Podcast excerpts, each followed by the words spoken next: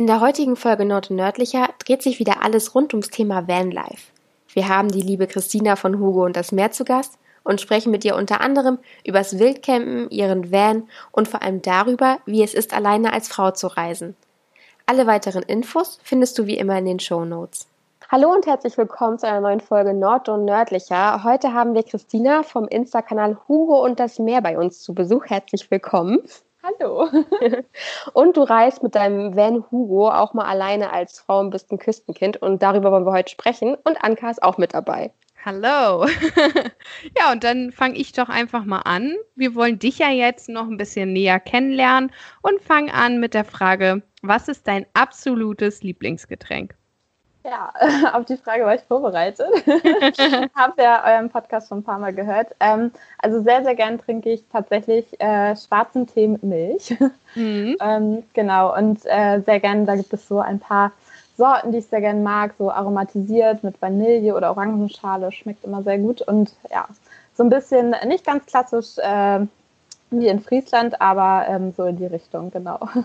Ja, ich glaube, da haben die auch so Wölkchen, ne? Also genau. Ja, ja das, ist, äh, das ist Sahne, was die meistens nehmen und ich äh, finde Milch aber besser. ich mag das auch gerne, aber mit Zucker da noch drin. Ja, Englisch so ein bisschen. Ja, genau, ja, ja, ja. English ja. Tea. Wir hatten die Antwort, glaube ich, auch schon öfter hier im Podcast. Also die kommt mhm. mir bekannt vor, sehr nordisch. Äh, bringt mich zur nächsten Frage und zwar, was magst du so gerne am Norden? Ja, also ja, wo soll man da anfangen, wo kann man da aufhören? Ähm, es gibt ja viele Sachen, die sehr, sehr schön sind. Also ich schätze natürlich äh, das Meer sehr. Also ich gehe sehr, sehr gerne am Meer spazieren, lange Strandspaziergänge und äh, einfach so die Wellen zu hören, das beruhigt mich immer sehr. Und ähm, ja, das lässt mich immer sehr runterkommen und dann fühle ich mich hier immer sehr zu Hause und sehr wohl. Und ähm, ja, es gibt einfach mir, gibt es einfach so ein Heimatgefühl. Ähm, und ich mag die Menschen hier sehr gerne. Ich finde, äh, die Menschen in Norddeutschland sind alle sehr, sehr, sehr nett und sehr offen. Und ähm, ich weiß nicht, irgendwie ähm, ist das halt hier immer für mich so, ähm, fühle ich mich immer sehr zu Hause. Also ich merke das immer besonders, wenn ich äh, zum Studieren nach äh, Hannover fahre. Ähm, das, da muss, muss ich ja zwangsläufig jetzt einen Teil meines Lebens verbringen. Ähm, und freue mich aber immer, wenn ich dann wieder hier in den Norden komme und äh, ja, wieder am Strand sein kann und äh, ein bisschen Zeit am Meer verbringen kann. Das finde ich nämlich ganz spannend, weil viele sagen ja immer, Norddeutsche sind so stoffelig und reden nicht. Und ich habe jetzt öfter schon gehört, dass wir eigentlich ganz nett sind, ne? Ja, ja das finde ich auch immer. Das, also das hört man immer, das ist ja, das sagen viele Leute und ähm, ich finde tatsächlich immer fast das Gegenteil. Also ich finde, Norddeutsche sind immer sehr, sehr, sehr offen und herzlich und ähm, ich finde auch, wenn man mal äh, Freunde mitbringt, die in einem Freundeskreis nicht bekannt sind oder so, dann ähm, werden die immer schnell mit eingeschlossen und aufgenommen und dann, äh, ja, also entwickeln sich da mal schnell Gespräche. Also finde ich echt immer, ja, Norddeutschen sind sehr offen. Ja, das gibt dann Korn und dann bist du drin. Ja, genau. Aber erzähl doch mal, du hast gesagt, du findest es so schön, dass du ans Meer kannst. Was ist denn genau das Schöne daran, ja, am Meer zu leben? Was ähm, ist das Privileg, was wir hier haben? Ja, ähm, ich, also es ist halt, viele kommen hierher, um Urlaub zu machen und ähm, ich finde immer, wir dürfen es halt das ganze Jahr genießen und gerade ähm, das Meer auch so mit den äh, Jahreszeiten zu sehen, ist einfach sehr, sehr schön. Also nicht nur im Sommer, wenn, wenn halt alle hier sind und die Strände voll sind, sondern halt auch im Winter oder im Herbst, wenn es stürmisch wird und äh, man so richtig durchgepustet wird und sich warm anziehen muss, dann ist es genauso schön. Und ähm, ja, das ähm, finde ich einfach immer sehr schön, diese Weite vom Meer und das Rauschen der Wellen zu hören und so. Das ist einfach so ein Gefühl, ähm, was ja viele Leute kennen, die das Meer lieben oder hier aufgewachsen sind und was irgendwie ja einfach so ein, so ein tiefes Gefühl der Ruhe und Zufriedenheit irgendwie mit sich bringt für mich. Und viele kommen ja auch hierher, um sich genau dieses Gefühl zu holen. Und zwar machen sie hier. Urlaub. Und äh, hast du so einen ultimativen Tipp für die Urlauber hier in Schleswig-Holstein, was sie mal unternehmen könnten, was sie unbedingt sehen sollten? Ja, also das kommt natürlich darauf an, wo man ist. Ähm, ich äh, kann hier für meine Heimat, also für Flensburg sprechen. Da gibt es sehr, sehr viele Sachen zu sehen. Äh, schön ist es immer ähm, einfach, also natürlich lange Strandspaziergänge, aber auch mal äh, am Hafen zu sein. Also es gibt wunderschöne Häfen in Schleswig-Holstein und in Flensburg und da äh, kann man sich äh, schön Fischbrötchen holen und an die Hafenkante setzen und äh, ja, den, äh, dem Wasser, den Schiffen zu gucken und ähm, ja, genau. Mm, ja, gibt viele schöne Sachen. so, und jetzt Butter bei die Fische, wie man so schön sagt. Was ist die Lieblingsstadt? Wir haben ja jetzt gehört, du kommst aus Flensburg, wir ja. verkörpern ja Kiel. Hm. Welche Stadt ist deine Lieblingsstadt aus dem Norden? Ja, da muss ich äh, ganz klar für Flensburg sprechen. Tatsächlich, ja. Also ähm, ich, ich liebe das hier total. Ich bin inzwischen ja viel äh, rumgekommen und viel gereist und ähm, merke immer wieder, dass das einfach ähm, ja, ich finde, es ist die perfekte Mischung zwischen groß und klein. Also mhm. man hat so dieses ähm, ländliche und man kennt sich untereinander so. Also wirklich Flensburg ist ein Dorf, das sagt oder hört man ganz oft und man kennt irgendwie alle Leute und äh, ja, und auf der anderen Seite hat man aber immer noch ähm, gute Einkaufsmöglichkeiten. Ähm, man kann auch mal shoppen gehen in Flensburg und so und ist nicht so weit weg. Man hat den wunderschönen Hafen, wo man abends ein Bier trinken kann oder ein Fischbrötchen essen und da den Sonnenuntergang zu gucken. Und da sind im Sommer immer viele Leute und so ist es total schön.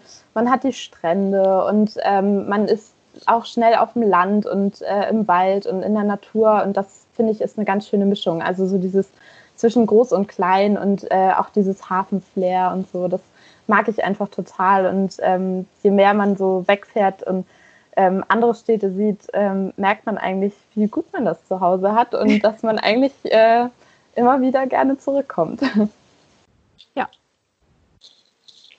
Sehr schön. Wir machen weiter mit einem kleinen Spiel. Und zwar, mhm. äh, wir spielen ja immer und mit unseren Camping-begeisterten äh, ja, Besuchern des Podcasts spielen wir jetzt immer, ich packe meinen Koffer oder bei dir jetzt, ich packe meinen Hugo und nehme mit. Wir sind sehr schlecht in diesem Spiel. Also ja. ich packe meinen Koffer und ähm, genau, ich weiß gar nicht, wie viele Wörter wollen wir denn als Maximum nehmen, liebe Anka? Ähm, äh, ich glaube, wir schaffen nicht mal äh, acht. sagen wir einfach zwei Runden. Wir sind drei Leute, dann haben wir sechs Begriffe. Ja, das reicht, würde ich sagen. Also wir packen jetzt alle was in Hugo, egal ob es Sinn macht oder nicht. Ja, finde ich gut. Okay. Perfekt dann. Unser Gast. Okay. ähm, gut. Ähm, ich packe meinen Hugo und ich nehme mit äh, einen Schlafsack. Okay. Ich mache weiter. Ich packe in meinen Hugo einen Schlafsack und ähm, eine Flasche Hugo. das kann ich mir merken. Das ist gut, das ist gut. Ja, das ich gut. packe in meinen Hugo einen Schlafsack, eine Flasche Hugo und Minze. Hm. Oh. Ich packe in mein Hugo einen Schlafsack, eine Flasche Hugo, eine Minze und ähm, wir nehmen noch mit äh, Gläser, aber richtig schöne, damit wir den Hugo auch wirklich ordnungsgemäß trinken können. Okay. Ich packe in mein Hugo einen Schlafsack, eine Flasche Hugo, Minze, richtig schöne Gläser und eine Instax-Kamera. So, letzte, letzte Runde. Ich glaube, wir schaffen es. Ich packe in meinen Hugo einen Schlafsack, eine Flasche Hugo, Minze, richtig schöne Gläser für den Hugo. Jetzt habe ich vergessen, was Anka gesagt hat. Ich glaube, das war beim letzten Mal genauso. Nein, denk an Polaroid-Bilder. Und eine Instax-Kamera. oh Gott, ey, das eine Lichterkette. So, wir haben es geschafft. Ja. oh, das kann doch nicht sein. Wie schlecht kann man in diesem Spiel bitte sein? es ist immer so, man fokussiert sich so sehr darauf, was davor gesagt wurde, dass man immer nicht richtig zuhört bei dem, was zuletzt gesagt wurde. Ja. Und im Kopf geht man schon so die Sachen wieder durch und dann ja. dabei vergisst man direkt wieder alles. oh Gott, also, ähm, aber wir werden besser, Ankas. Ja, ja.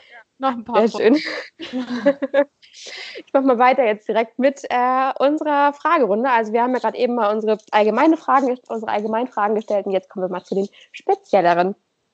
Und zwar die erste: Wie bist du zum Campen gekommen und wie lange bist du schon unterwegs? Ja, also ähm, angefangen hat das tatsächlich erst vor vier Jahren. Davor hatte ich mit äh, Camping und äh, Wandern und Outdoor überhaupt nichts am Hut. Also wir haben wirklich nie Urlaub in die Richtung gemacht. Und äh, vor vier Jahren ähm, habe ich mein Abi gemacht und bin, wie tatsächlich auch sehr viele, nach Neuseeland gegangen. Und äh, da war für mich auch ziemlich schnell klar oder eigentlich von vornherein, äh, dass ich äh, nicht nur in Hostels sein äh, möchte, sondern dass ich frei sein möchte, dass ich mir ein Auto kaufen werde und äh, damit rumfahren werde. Und äh, das hat auch ziemlich schnell geklappt. Also ich äh, habe ich zwei Wochen nach Ankunft äh, mein Auto gehabt, ein Honda Odyssey. Bis jetzt irgendwie immer noch mein Traumauto. Also man hat, ich habe mich da direkt äh, drin verliebt in das Auto. Und äh, ja, den habe ich äh, vollgepackt mit meinen ganzen Sachen. Ich hatte tatsächlich nur einen Koffer mit. Also viele reisen ja mit Backpack und ich so, nö, ich will ein Auto, ich nehme einfach einen Koffer mit und äh, habe den vollgepackt und dann äh, ging es los. Und ähm, ich weiß noch, dass die, die erste Nacht äh, war auch noch ganz komisch und äh, ganz gruselig irgendwie, weil ich hab ja, war alleine unterwegs und ähm, habe da auch alleine geschlafen und ähm, dann steht man wirklich irgendwann so mitten in der Natur und man ist ganz alleine und das waren schon, die ersten Nächte waren äh, schon so ein bisschen, da habe ich wenig geschlafen. Aber dann so nach zwei oder drei Nächten war das halt für mich mein absolutes Zuhause und äh, ich habe mich da super wohl gefühlt. Also es war für mich wirklich äh, mein Zuhause und ich hatte immer alles dabei und ähm, ja, habe mich da super wohl gefühlt und war auch sehr, sehr traurig, als ich dann nach einem halben Jahr ähm, mein Auto verkaufen musste und habe sehr viel geweint. und ähm, dann war für mich, als ich wieder nach Deutschland gekommen bin, auch äh, ziemlich schnell klar, dass ich äh, auf keine andere Weise mehr Urlaub machen möchte. Also dieses äh, im Bus sein oder im Van sein und zu reisen und ähm, halt immer sein kleines Schneckenhaus dabei zu haben mit seinen ganzen Sachen. Ähm, das war für mich dann ziemlich schnell klar, dass ich, wenn ich Urlaub machen möchte, nur noch auf diese Weise und ja, habe dann äh, relativ schnell angefangen zu suchen und äh, bin dann irgendwann zu meinem Hugo gekommen. Ja. so hat das alles angefangen mal. Und warum ist Hugo jetzt ein Van geworden und kein Wohnwagen oder Wohnmobil? ja, das ähm, war tatsächlich auch, äh, stand auch lange zur Diskussion. Also ich habe äh, viele Autotypen gehabt, die ich mir so angeguckt habe. Also Wohnmobil und äh, Wohnwagen waren relativ schnell raus, weil ich was haben wollte, womit ich äh, fast überall hinkommen kann und womit ich so ein bisschen ähm, freier bin und auch wirklich an Orte fahren kann, wo größere Autos nicht durchkommen ähm, oder wo es halt mal etwas schwieriger vom Gelände wird und so. Und dann äh, war dann irgendwann die Frage, okay, wie groß möchte ich es haben? Will ich äh, doch nur ein kleines Auto haben, so in die Richtung Honda Odyssey, was so ein bisschen vergleichbar ist mit so einem Charan oder ähm, einem Ford Galaxy, was man hier so in Deutschland sieht? Ähm, das natürlich sehr, sehr klein ist und man hat da meistens halt keine Stehhöhe oder irgendwelche Sachen, also Luxus in dem Sinne. Ähm, auf der anderen Seite dann so ganz große Transporter wie so ähm, Fiat Ducato oder so sieht man ja auch sehr viel ähm, der war mir dann wieder zu groß. Dann habe ich nicht mehr dieses Gefühl, oh, ich bin jetzt in meinem kleinen äh, Zuhause. Und ähm, für mich ist es auch wichtig, sich so ein bisschen zu reduzieren. Also Vanlife ist für mich auch ähm, mit weniger ähm, zu reisen und wenig mitzunehmen und sich auf die wesentlichen Sachen zu beschränken. Und das befreit auch total. Also dass man einfach ähm, aufgrund des geringen Platzes und des Raums einfach sagt, okay, ich kann jetzt einfach nicht alles mitnehmen und ähm, sich da zu beschränken, befreit einem umgekehrterweise dann auch total. Und man kommt mit ganz wenig zurecht so. Und ähm, ja, dann ähm, habe ich lange überlegt und was für ein Auto ich nehmen soll. Und dann bin ich doch irgendwann ziemlich schnell zum VW-Bus gekommen und bin damit auch sehr happy. Und ähm, ja, und das ist natürlich ein absolutes Kultauto, das kann man nicht anders sagen, aber auch sehr zuverlässig, muss ich sagen, und bin äh, doch sehr zufrieden mit meiner Entscheidung. Ja, und euer Zusammenleben, sage ich jetzt mal, äh, das teilst du ja auch auf Instagram und zwar unter Hugo und das Meer. Was steckt denn genau dahinter? Genau, also ähm, Hugo und das Meer, ähm, auf den Namen ähm, bin ich gekommen, weil ich mir überlegt habe, was äh, will ich mit meinem Instagram-Account äh, machen, was will ich äh, zeigen und was möchte ich teilen mit den Leuten. Und da waren für mich dann diese, ähm, diese Leidenschaften, ähm, das, diese Liebe zum Meer ähm, durch meine Heimat und ähm, dadurch, dass ich ein, ein, Küstenkind bin und einfach auch, wenn ich reise, tatsächlich äh, viel am Meer unterwegs bin und auch oft so ja, ähm, Küsten abfahre oder so und immer so Küstenstädte meine Ziele sind und so habe ich dann gedacht, dass das würde halt gut passen. Und ähm, also ich weiß noch, ähm, der Ort, an dem ich war, als mir der Name eingefallen ist oder ich den Account gegründet habe, das war in Dänemark. Der erste kleine Ausflug, da war ich, glaube ich, für zwei Tage unterwegs und da hatte ich das Auto gerade mal ein paar Wochen. Ähm, und da stand ich direkt am Strand, also keine zehn Meter von mir waren quasi die Wellen und ähm, da stand dann Hugo so auf dem Sandstrand und Heckklappe auf und man hat so das Meeresrauschen gehört und ja, man hat fast noch so die Spritzer der Wellen abgekriegt, während man im Bus saß und ähm, das war dann so dieser Punkt, wo ich dachte, okay, so, das ist ein Name, der passt und äh, das möchte ich zeigen und ja, das sieht man dann auf den Bildern auf meinem Account dann auch. Okay, ich krieg Fernweh. Können wir weiterreden? ähm, du hattest gerade von den Küsten erzählt, an denen du längst gefahren bist. Und jetzt würde mich natürlich interessieren, ja, welche Länder hast du denn vielleicht schon bereist? Du hast gerade Dänemark gesagt. Was war noch dabei? Genau, also ähm, meine erste große Reise, also nach meinem äh, kleinen Dänemark-Trip, ähm, war dann nach Italien tatsächlich. Ähm, da bin ich losgefahren im, im Herbst, irgendwann September, Oktober, wenn man Semesterferien hat. Und äh, dann bin ich losgefahren und bin äh, erstmal nach Bayern gefahren, ähm, bin in den Alpen viel wandern gewesen, in Österreich und bin dann von da weiter zum Gardasee, ähm, an die Küste nach äh, Cinque Ich habe immer ein bisschen Probleme, das auszusprechen. und äh, nach Pisa und noch runter ähm, in die Toskana und dann im großen Bogen quasi wieder zurück. Also so eine Italien-Rundreise, wenn man, naja, bis zur Hälfte von Italien gekommen. Ähm, weiter südlich war dann leider zeitlich nicht mehr drin. Ähm, das war so die äh, erste große Reise. Und äh, dann ist immer so ein bisschen die, äh, diese Winterpause, in der man halt äh, ja, eher was am Bus macht, äh, repariert, Sachen, die kaputt gegangen sind, wieder instand setzt. Und äh, das zweite Jahr bin ich dann eine große Reise im Frühjahr durch Dänemark gemacht. Also reise immer gerne nach Dänemark. und äh, sowohl für kurze Trips ans Meer als auch ähm, in dem Fall eine sehr lange Reise, also quasi wirklich einmal komplett Dänemark rund, also nach Kopenhagen äh, über die Inseln und dann hoch nach Aalborg und ähm, bis an die Spitze nach Skagen und an der ähm, Nordseeküste quasi wieder zurück. Das war auch sehr, sehr schön war noch sehr kalt, also es war im Frühjahr und ähm, nachts waren es, glaube ich, zwei oder drei Grad, also habe ich sehr gefroren. Und da war dann immer wirklich äh, mit Schichten schlafen, also Wärmflasche und Schlafsack und noch eine Decke. Mhm. Aber ähm, ja, das war auch sehr schön und ähm, dann halt ähm, immer kleine Ausflüge. Also ähm, man muss sich wirklich auch angewöhnen, den Bus zu nutzen. Also es ist mir am Anfang oder das erste Jahr bin ich wirklich noch verhältnismäßig sehr wenig weggefahren, weil man muss auch lernen, einfach zu sagen, okay, ich fahre jetzt für ein Wochenende einfach mal weg. Also ich, ich sage jetzt, ich ähm, packe jetzt drei Sachen ein und, und kann los. Und äh, da muss man sich, finde ich, auch erstmal dran gewöhnen, wenn man das vorher nicht so hatte, dass man einfach sagen kann, hey, ich äh, fahre jetzt mal eben los. Und dann fahre ich halt oft nach, ähm, auch nach Dänemark an die Küsten oder äh, wandern in die Alpen. Das mache ich auch sehr gern. Und ähm, ja, jetzt im Sommer letztens Jahr war ich dann noch einmal in Frankreich. Das war auch sehr schön an die Atlantikküste. Und äh, da habe ich surfen gelernt und habe so richtig so ja, das äh, Surfer-Klischee-Busleben gelebt. Das war sehr schön. Hat mir gut gefallen. Also da möchte ich auf jeden Fall auch wieder hin. Das war sehr, sehr schön. Ja, hinter den Dünen hat dann der Bus gestanden und dann man tagsüber surfen gegangen und abends über die Düne gekrabbelt in sein ja. Bett auf vier Rädern. Das war schon sehr schön. schön. Mhm. Ja. Und äh, wie bereitest du dich im Vorwege vor auf deine Reisen? Ja, also tatsächlich plane ich ziemlich wenig. Also ähm, ich gucke meistens, wenn ich sage, okay, ich will ähm, da und dahin, meistens habe ich entweder ein Land oder ein Ziel, wo ich sage, okay, das und das will ich machen oder da und da möchte ich hin.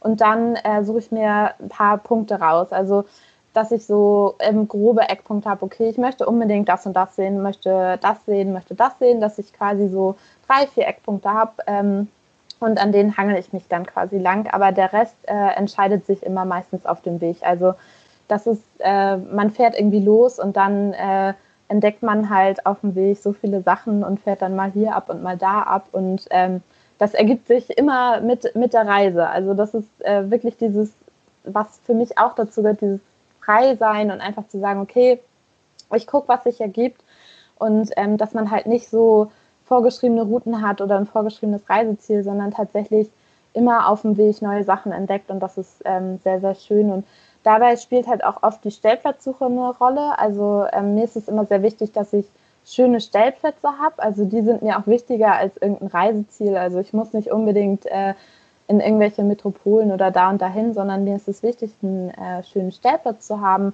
wo ich äh, die Natur genießen kann, ähm, wo ich wenn es natürlich gut läuft, das Meer sehen kann oder irgendwie vor einem schönen See stehe oder im Wald oder so. Das sind immer so Sachen und da ähm, fährt man dann, dafür muss man und da fährt man dann äh, einfach auch ab von irgendwelchen Routen, die ähm, ja, oder wie Autobahnen oder so große befahrene Straßen oder so, die verlässt man und begibt sich eben so auf andere Wege und auf diesen Wegen entdeckt man auch oft ganz viele schöne Sachen, ja. Das ergibt sich immer dann einfach so beim Reisen. Was sagt deine Familie, wenn du alleine als Frau in einem, vor einem Wald übernachtest?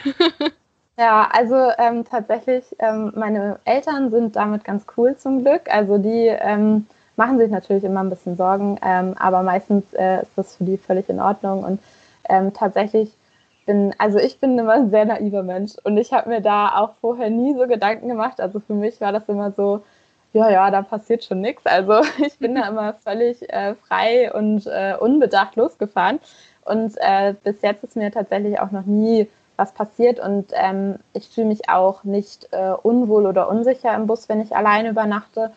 Und ähm, ja, also mir ist es halt wichtig, dass ich, äh, ich suche mir Stellplätze, an denen ich mich wohlfühle und wo ich mich nicht wohlfühle, da, ähm, da bleibe ich dann nicht. Mhm. Also es ist halt ähm, für mich immer wichtig, dass man sich rechtzeitig Stellplätze sucht und dann einen Moment da ist und sich das anguckt vor Ort, ähm, gefällt mir das da und fühle ich mich da sicher.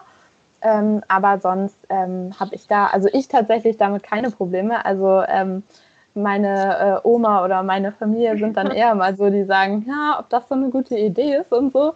Aber ähm, ja, tatsächlich ähm, macht mir das sehr wenig aus. Also äh, ich genieße das ähm, und ich bin auch tatsächlich lieber dann irgendwo, wo wirklich niemand ist, als da, wo dann viele Leute sind.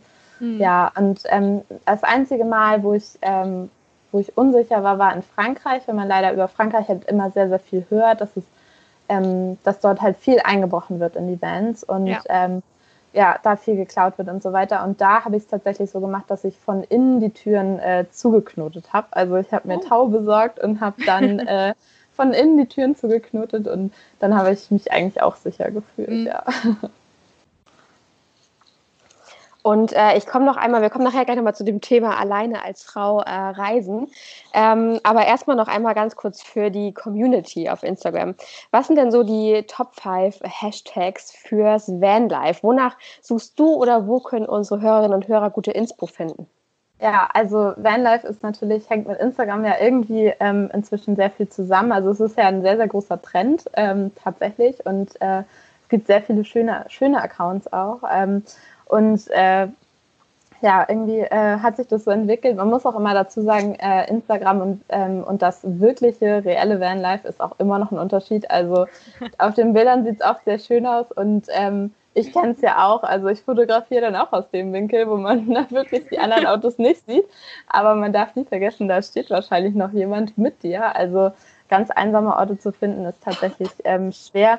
Und äh, ja, Hashtag-mäßig, also ähm, wenn man das mal so auf Plätze rangieren möchte, dann ist auf Platz 1 natürlich absolut der Hashtag Vanlife. natürlich, ganz klar. Ähm, und auf Platz 2 würde ich sagen, ist äh, Home is where you park it. Das äh, wird auch immer gerne genommen. Und finde ich auch echt ganz schön. Also sagt ähm, auch genau das aus, ähm, was das ausmacht und was es für, für mich und ich glaube für viele auch ist. Ähm, auf Platz 3 würde ich sagen äh, Hashtag Rolling Home oder Home on Wheels. auch sehr, sehr gerne benutzt und kommt bei mir unter den allermeisten Posts auch vor. und auf Platz 4 für alle Bulli-Fahrer Hashtag Bulli-Liebe oder Bulli-Love. Das äh, findet man auch sehr viele und sehr schöne VW-Busse unter dem Hashtag. Und Hashtag 5 ist äh, VW-Bus und VW-Bus Camper das äh, gibt es bei mir auch unter fast jedem Post tatsächlich, ja. So, und wo wir jetzt schon beim Daten- und Faktencheck sind, ähm, haben wir jetzt mal ein bisschen was für unsere männlichen Zuhörer. Nämlich wollen wir jetzt über die harten Fakten, technische Daten, so ein bisschen Motor-Talk betreiben. Äh, erzähl doch mal, was hat äh, Hugo so unter seiner Haube? Ja, also inwiefern man, also ich hoffe, ich kann das jetzt alles richtig wiedergeben. So ganz mit Motor kenne ich mich nämlich auch nicht aus. Ich musste auch oft immer noch nachfragen. Also Hugo ist ein äh, VW T4, also ein VW-Bus. Und äh, er ist gebaut worden ähm, im Jahr 2002, also ist jetzt 18 Jahre alt. Also gehört er schon zu den Youngtimern auf das Oldtimer H-Kennzeichen. Ja, auf das Oldtimer H-Kennzeichen warte ich noch ein bisschen. Aber ich hoffe, das schafft er auch noch oder schaffen wir zusammen. Und ähm, er hat einen 2,5 TDI Diesel ACV Motor, also ähm, ganz gut motorisiert. Also meiner Meinung nach ein sehr, sehr guter Motor und sehr langlebig. Ähm, er hat den langen Radstand, was äh, sehr, sehr praktisch ist, wenn man ihn ausbaut oder da drin äh, campen will. Das sind gut, ich glaube, 20, 30 Zentimeter mehr als normaler VW-Bus und die machen tatsächlich einen sehr, sehr großen Unterschied. Ich habe viele Freunde, die den kurzen Radstand haben und ähm, das macht tatsächlich äh, schon viel aus. Es sind nur 20 Zentimeter, aber die äh, geben einiges her. Und ähm, genau, Hugo ist zugelassen tatsächlich als Wohnmobil, hat eine Wohnmobilzulassung und ähm, ist ursprünglich mal ein Transporter gewesen. Ich glaube, hat irgendeiner Reinigungsfirma oder sowas gehört und ähm, ja, inzwischen ist er voll ausgebaut und als Wohnmobil zugelassen, ja. Wir haben jetzt auch gerade eben, hat es ja schon ein bisschen erzählt, wie es ist, als Frau alleine ähm, zu reisen. Vielleicht kannst du noch einmal so ganz kurz äh, deine drei ultimativen Tipps nennen für alle Mädels, die ähm, auch mal sagen, sie möchten alleine reisen, äh, was du da irgendwie mit an die Hand geben kannst, damit es mhm. eben auch entspannt wird. Ja, also ähm, wichtig ist, dass man, glaube ich, sehr aufgeschlossen ist und ähm, auf die Leute zugeht. Also für mich ist das Alleinereisen ja nicht nur, dass ich ähm, für mich sein will. Klar, das ist auch ein wichtiger Teil, also zu sich selber kommen und ähm, ja, man hat viel Zeit ähm, nachzudenken oder man hat generell viel mehr Zeit. Ähm, aber es ist auch, finde ich, immer ähm, wichtig und ein absoluter Vorteil, wenn man alleine reist, dass man viel mehr neue Leute kennenlernt, andere Leute kennenlernt, die Kulturen und die Länder, die man bereist, auch viel besser kennenlernt also es ist ähm, immer gut, ähm, wenn man offen ist und freundlich und auch ähm, sich mal traut, äh, Leute anzuschnacken und ähm, dann kriegt man oft oder eigentlich immer ja nette äh, Rückmeldungen und das ist immer sehr schön, wenn man äh, neue Leute kennenlernt und ja, viel von denen mitnehmen kann, finde ich immer. Und ja, dann ist natürlich wichtig, dass man äh, wenn man alleine mit dem Bus reist, sich äh, nur da bleibt, wo man sich auch sicher fühlt, beziehungsweise ähm, wenn Sachen sind, wo man unsicher ist oder so, dass man jemanden hat, der, ähm, der quasi Bescheid weiß, wo man ist, was man macht.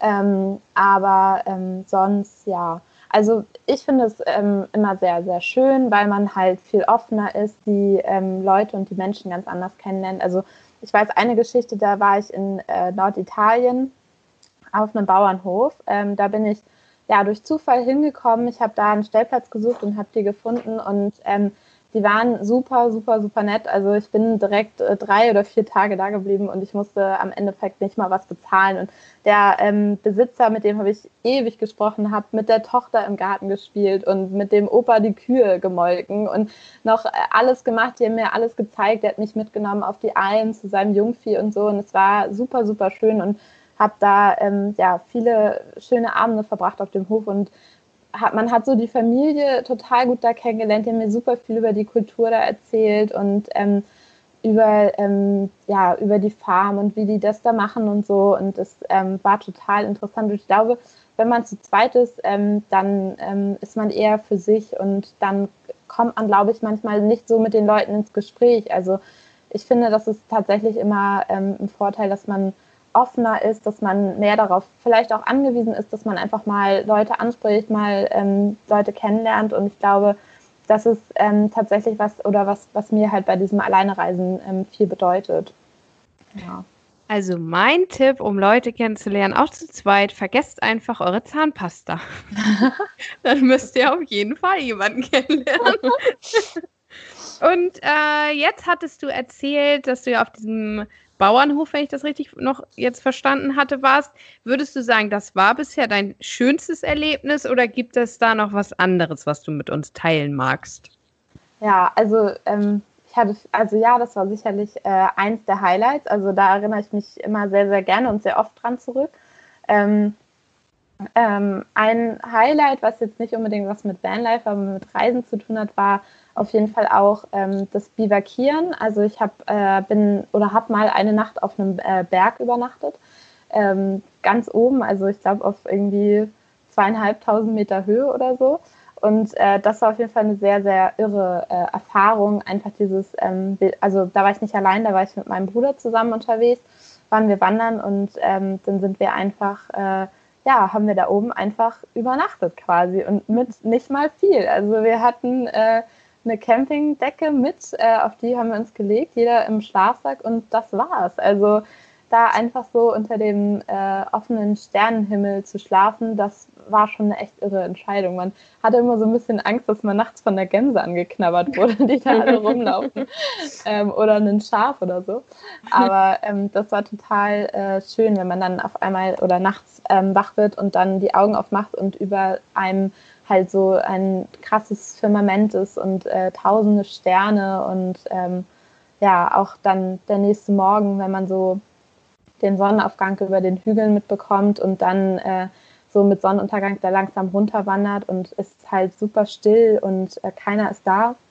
Und man hat die ganze Natur für sich alleine und so. Das war schon sehr, sehr, sehr schön. Also ja, da war ich allerdings froh, dass ich nicht alleine war.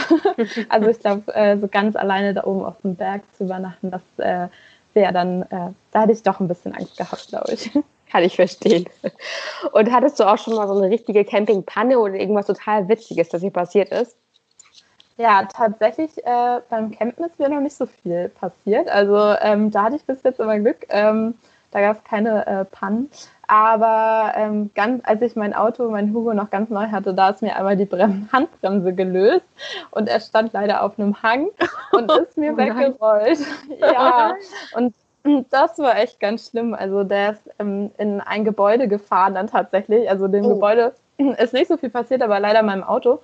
Und ähm, ja, das war nicht so schön und da musste ich viel äh, reparieren. Also hat dann eine komplett neue Heckklappe bekommen und ähm, musste viel entdellt werden.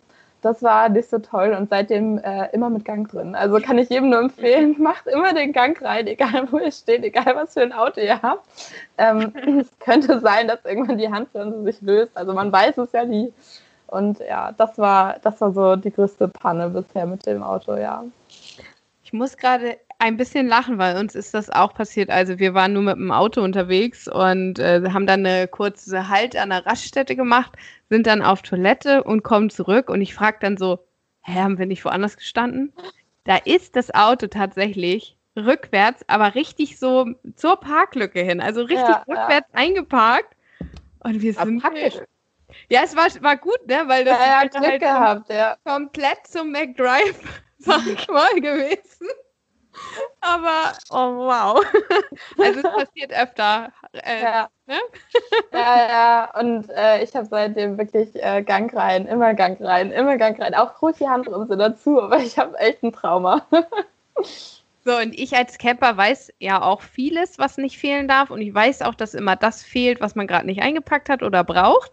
Aber sag mal, was ist so dein Must-Have? Was darf bei dir beim Campen nicht fehlen? Mm, ja, ähm, schwierig zu sagen. Ähm, eigentlich, ähm, also ein Schlafsack ist immer wichtig, weil äh, ich friere tatsächlich nachts häufig. Ähm, der ist immer gut dabei zu haben.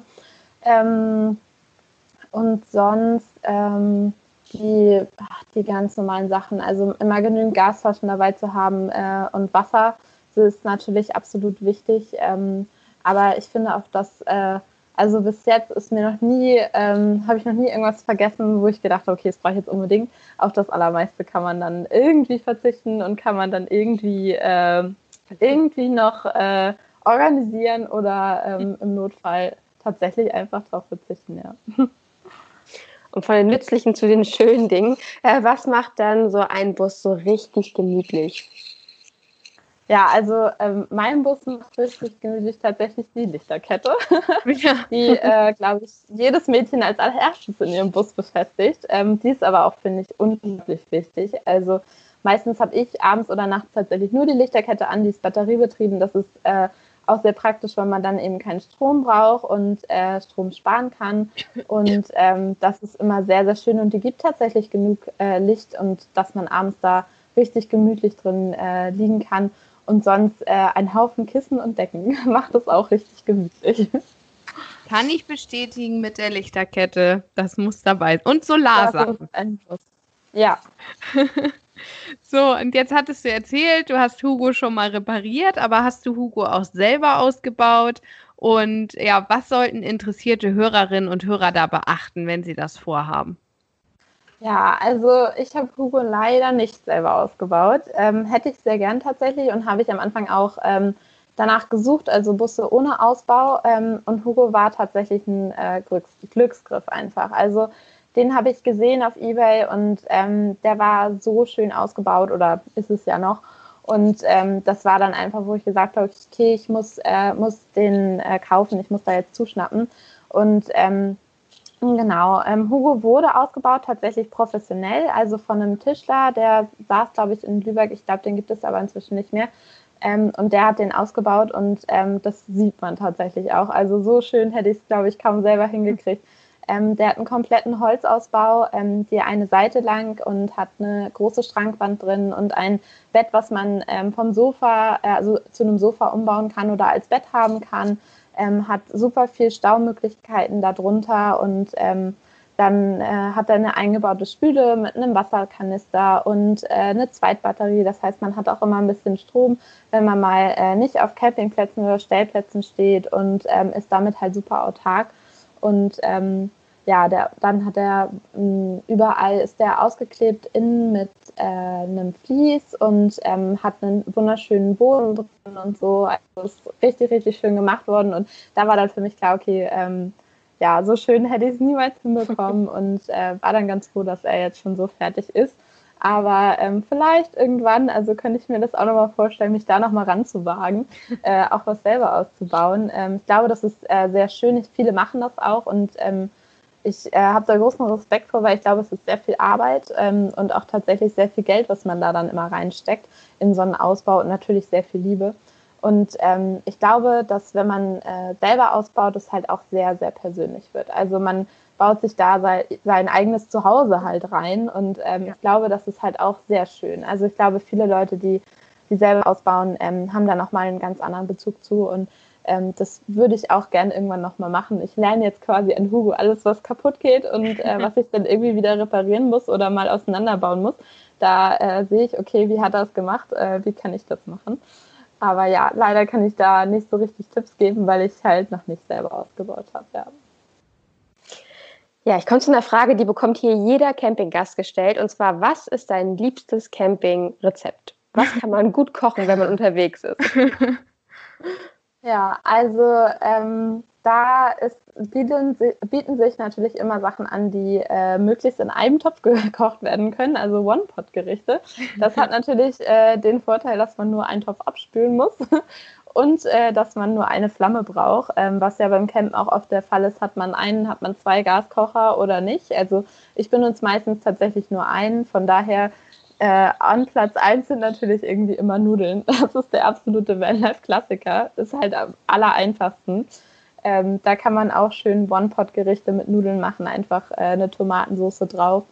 Ähm, was auch gut ist, ähm, sind tatsächlich äh, Pancakes. Die kann man auch gut machen, mache ich auch oft. Oder Wraps sind gut. Und ich frühstücke immer Porridge tatsächlich, wenn ich im Bus bin. Sonst nie, aber immer im Bus. Äh, das ist irgendwie mein Vanlife-Frühstück geworden. Und äh, das ist auch immer ganz gut, dass ähm, es dann morgens was Warmes, also gerade wenn die Nacht äh, kalt war, dann ist es immer sehr gut, was Warmes zum Frühstück zu haben. Und da ist Porridge echt immer richtig gut. Und man hat auch eine gute Grundlage für den Tag und kann dann äh, ja, viel wandern oder unterwegs sein und draußen sein und kriegt nicht so schnell wieder Hunger. Also ich nicke hier ganz wild, das seht und hört ihr natürlich nicht, aber ich unterschreibe das sofort, auch dass man irgendwie einen warmen Kakao oder Kaffee morgens braucht, einfach um ja, warm zu werden. Ja, ja ich glaube, ja das kennen alle Camper. Das ist so ein, ja. äh, so ein Ding, ja. Aber ich musste gerade so lachen, weil die Anmoderation der Frage von Kati klang so verfressen. Wir fragen immer und. das ist ja auch wichtig. Auch so für mich als überhaupt äh, Nicht-Camperin ist das ja eine sehr interessante Frage. Was ist man denn so? Ja, ja. Ist auch wichtig. Also man muss auch gut planen, weil man hat natürlich nicht so viel äh, Kühlschrankplatz und äh, generell nicht so viel Platz im Auto. Und ähm, da muss man echt immer sich gut überlegen, okay, was mache ich die nächsten drei, vier Tage? Für mehr kann man meistens nicht einkaufen, weil dann der Platz nicht reicht. Und ähm, auch gerade was äh, gekühlte Lebensmittel angeht und so, da muss man ähm, tatsächlich umdenken. Also wenn Küche ist, würde ich sagen, schon ein großer Unterschied äh, zu ähm, Haus- oder Ferienhausküche oder so. Mhm. Also ich ziehe einfach mal eine Frage vor. Warum, also du musst mir da ein bisschen helfen. Ich möchte natürlich auch mal Kati fürs Campen begeistern und vielleicht will sie ja mal mit mir los. Aber ich brauche da nochmal von dir so ein bisschen Unterstützung. Warum sollte sie unbedingt mal campen fahren? Ja, also ähm, ich kann das nur empfehlen. Ich liebe das über alles. Also ich war ja äh, vorher auch gar nicht die Campingmaus, äh, habe das ja nie gemacht und äh, nie mitbekommen. Und äh, ich bin tatsächlich äh, begeistert, seitdem ich das das erste Mal gemacht habe. Und ähm, ich finde, es ist einfach dieses, äh, diese Nähe zur Natur und dass man auch durch diesen Platz Mangel und dadurch, dass ich zum Beispiel ja gar keine Stehhöhe habe, auch äh, immer gezwungen ist, äh, draußen zu sein. Also ich bin, wenn ich im Van unterwegs bin, viel mehr draußen eigentlich die ganze Zeit. Also man kocht draußen, man isst draußen und solange das Wetter das zulässt, ähm, bin ich die ganze Zeit draußen und das ist ähm, das ist, was ich super schön finde, ist dieses, ähm, dass man so viel Zeit in der Natur verbringt und draußen ist und ähm, dass man mit dem äh, Bus oder mit dem Camper halt die Möglichkeit hat, überall hinzukommen und äh, immer all seine Sachen dabei hat. Also man kann quasi nie was vergessen, also wenn man irgendwo ist, sondern du gehst halt einmal in den Bus, holst dir die Sachen raus, die du brauchst und hast immer alles dabei und du ähm, kannst an den wunderschönsten Orten übernachten und schlafen und machst morgens die Heckklappe auf und schaust erstmal direkt aufs Meer. Also das finde ich ist wunderschön. Du kannst noch im Bett liegen bleiben und dabei aufs Meer schauen und da muss man, finde ich, auch erstmal, finde mal ein Hotel oder ein ähm, Ferienhaus, was dann so nah am Wasser oder am Meer gebaut ist oder im Wald steht, wirklich, dass man da diese Einsamkeit und diese Ruhe hat und die, diese Nähe ähm, zur Natur. Und was ich auch ganz wichtig finde, ist diese Unabhängigkeit von einem Ort. Also man hat immer alles dabei und man fährt halt, ähm, oder die Reise ist halt das Ziel. Also man hat immer mehrere Stops und man ähm, sieht halt so viel auf dem Weg und man ähm, hat nicht so einen Punkt, wo man ist, sondern man, ähm, man fährt halt und erlebt halt auf dem Weg so viele Dinge und ähm, macht halt, also dieses Roadtrip ist halt auch irgendwie, finde ich, total schön und total was anderes, weil man halt sehr, sehr viel sieht dadurch und sehr viel rumkommt, ja. Also kann ich nur empfehlen. Schau mal, ich bin ja ähm, nicht so der Naturfan. Ich bin mhm. Ordnungsmonk und ich bin Thermomix-Besitzerin. Also das sind so die drei Dinge. Ja, okay. Vielleicht beginnen wir mal und ich Besucher ankaufen. Ja. Ja, also mit dem Solarpanel kriegst du den Thermomix auf jeden Fall schon immer äh, mit Strom. Und äh, so, ja, Natur lässt sich vermutlich nicht so richtig umgehen. Aber ähm, das Allermeiste kriegt man da wohl auch hin. ich ja. habe hab gesehen, man kann ja auch in Italien und ich glaube auch in Frankreich, gerade zur Atlantikküste, da gibt es ja auch so Campingplätze, die haben feste Häuser, die auch mhm. ganz nette Standards haben. Vielleicht fange ich damit auch mal an. Ja, vielleicht ist das ein guter Anfang. Dann fahre ich mit dem Auto dahin und dann habe ich auch den Roadtrip und dann, genau, passt der ja, nicht ja. Also sie ist eher so ein Glamping-Mensch. Ja, ich bin Glamping. Ja, ja. Ja, aber das, also das geht natürlich auch. Also ähm, kann natürlich auch dann eher auf die Campingplätze fahren und da hat man natürlich auch mehr Luxus, sage ich mal. Ähm, das ist halt immer eine, was man lieber mag. Also ich bin froh, wenn ich eher in der Natur bin und äh, niemanden um mich rum habe und äh, das ist mir dann wichtiger als, als diese Luxussachen. Aber da ist halt jeder einfach anders. Also Versuch's doch mal so, vielleicht ist es ja was. ich werde auf jeden Fall berichten. Ja, ich freue mich. Genau, wir kommen jetzt auch mal zur letzten Frage und die stellen wir eigentlich momentan auch immer.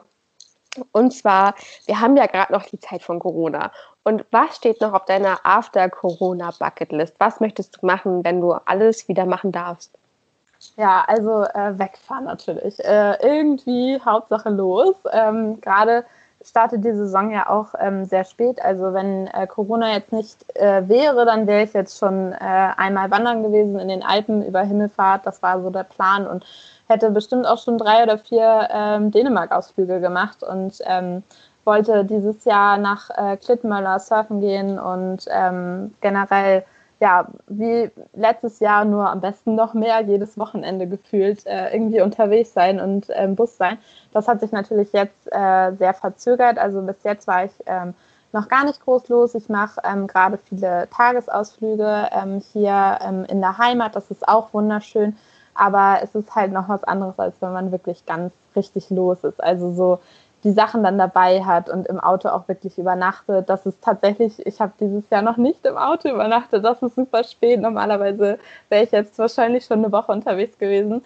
Ähm, ja, also auf meiner Bucketlist, wenn jetzt wirklich wieder alles geht, ähm, steht auf jeden Fall äh, Portugal.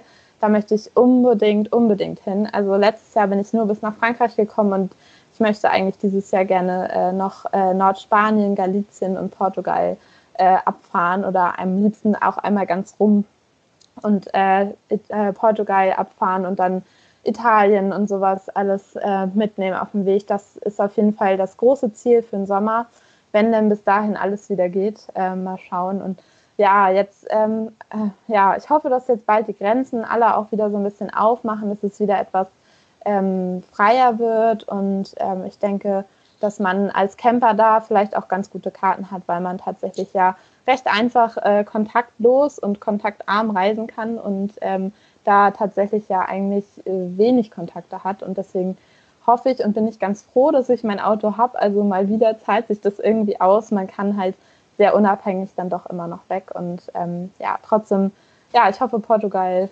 Spanien, Frankreich die Ecke dieses Jahr auch nochmal hinzukommen. Ja. Dann wünschen wir dir auf jeden Fall für deine nächste und auch erste Fahrt in 2020 äh, ganz viel Spaß. Ich bedanke mich an dieser Stelle, dass du Rede und Antwort ge uns ges ja, gestanden hast. so. Und, ja, äh, ja. und für alle, die jetzt wissen wollen, wo es hingeht für Hugo das nächste Mal, die gucken einfach in unsere Show Notes, da verlinken wir dich und dann können sie deine Reise mitverfolgen oder eher eure. Also nochmal herzlichen Dank und bis zum nächsten Mal. Ja, vielen Dank, dass ich da sein durfte.